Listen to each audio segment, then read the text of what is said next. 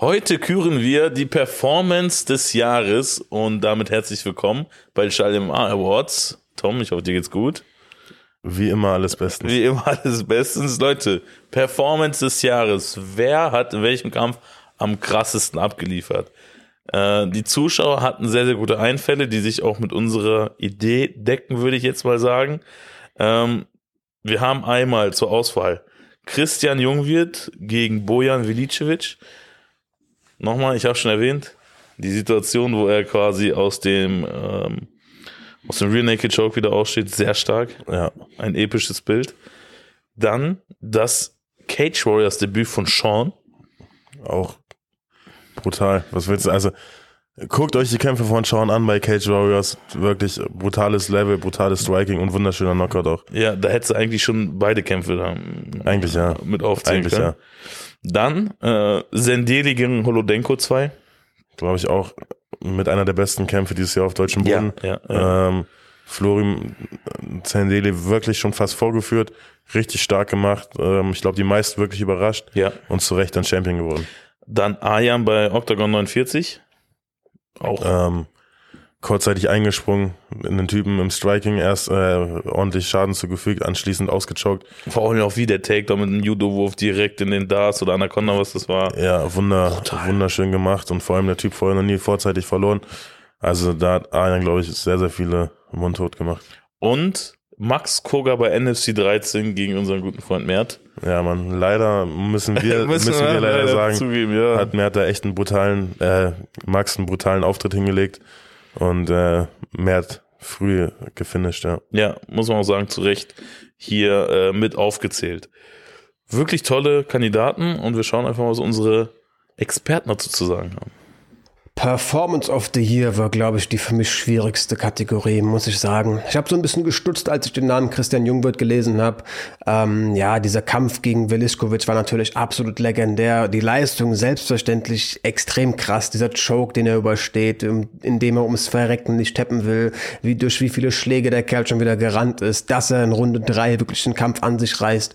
Absolut verdient, dass da jetzt schon viele MMA-Fans von einem legendären Kampf sprechen. Aber für mich war es so ein bisschen verwunderlich, verwunderlich, dass ähm, ja ein Verlierer letztendlich in diese Kategorie, Kategorie reingerät. Und es hat mich so ein bisschen hinterfragen lassen, ob ich nicht zu engstirnig in meinen Kriterien an so eine Auswahl gehe. Also das soll jetzt kein Vergleich zu wie jung wird sein, aber wenn irgendwie ein von mir aus Behinderter irgendwie mit Krücken einen Marathon läuft, sagt ja auch kein Mensch, ja, aber du wurdest der 500. sondern jeder applaudiert vor dieser krassen Leistung. Also das hat, wie gesagt, mir so ein bisschen die Augen geöffnet, dass man auf jeden Fall berechtigterweise jung wird, auch als einen Kandidaten für die Performance of the Year mit aufzählen kann. Aber ich muss da trotzdem so ein bisschen fair zu mir selbst sein oder treu zu mir selbst sein, meinen Kriterien irgendwie an denen festhalten, denn ich finde es unfair gegenüber Leuten, die keine Fragen offen gelassen haben, die ja ohne Gegenwehr gefühlt teilweise über ihre Gegner drüber gerollt sind. Also so krass die Leistung auch war, wie gesagt, so legendär dieser Kampf war, ähm, ja, finde ich ein bisschen unverdient den anderen vier Leuten gegenüber.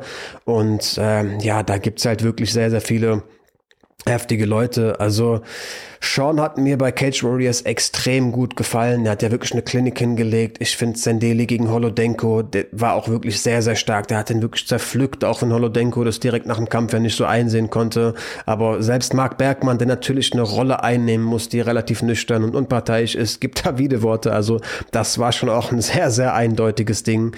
Arian Topalay habe ich bereits in zwei Videos erwähnt. Ich finde auch Max Koga hat keine Fragen offen gelassen und vermutlich den Kampf gemacht, der die gegen den stärksten Gegner einfach ähm, bestritten wurde. Also das ist vermutlich auch wieder ein Faktor, den man bei so einem Pick mit einfließen lassen muss. Wie stark war denn überhaupt der Gegner? Wir wissen alle, Mert ist ehemaliger Champion bei NFC, ist ein physisch sehr starkes Federgewicht, ist natürlich ein absoluter Motor und Max hat ja wirklich mit dem angestellt, was eigentlich keiner so deutlich zumindest für möglich gehalten hätte. Hat mich schon wirklich sehr beeindruckt. War halt auch ein Titelkampf. Deswegen sagt mein Kopf eigentlich, Max Koga müsste diesen Pick bekommen, aber mein Herz, wenn man so will, sagt irgendwie schon, dass Silver muss hier genannt werden. Also der Kerl hat mich schon auch wirklich sehr begeistert.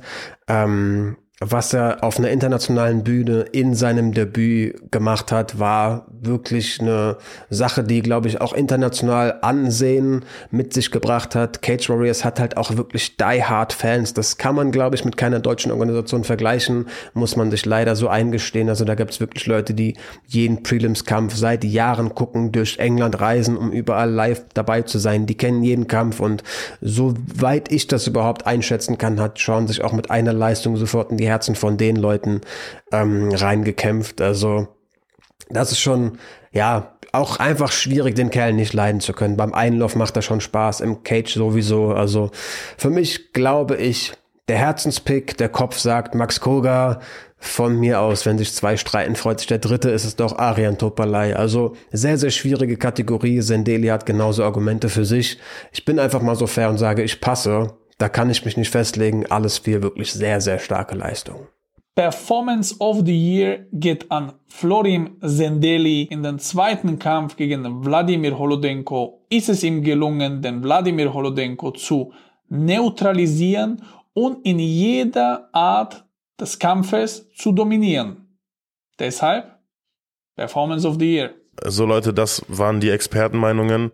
Wie auch bei den Entscheidungen zuvor möchten wir aber auf die Zuschauer nochmal eingehen. Genau, da wurde Bojan, also quasi Jungwirts Performance gegen Bojan äh, als die beste herausgestellt, was ich nur bedingt unterschreiben kann. Ja, ja. Es war zwar eine super Performance, aber für mich gehört äh, zu einer super Performance, dominanten Performance. Auch ein Sieg am Ende, ja. Aber ich kann, ich kann auch verstehen, warum Zuschauer darauf die oder dafür stimmen. Ja, die safe. sind kreativer als ich. So, weißt ja. du, ich, ich habe noch nicht mal so um die Ecke gedacht, dass du trotz einer Niederlage Performance of the Night haben kannst. Vollkommen richtig. Ähm, wir haben uns aber für jemanden entschieden, der tatsächlich auch gewonnen hat und nicht einfach nur so, sondern direkt Champion geworden ist und das ist Florian Sendeli.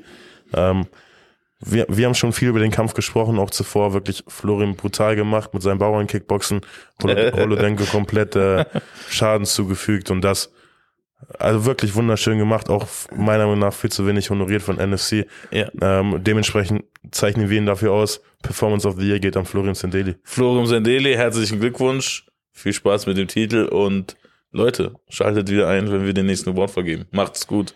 Ciao.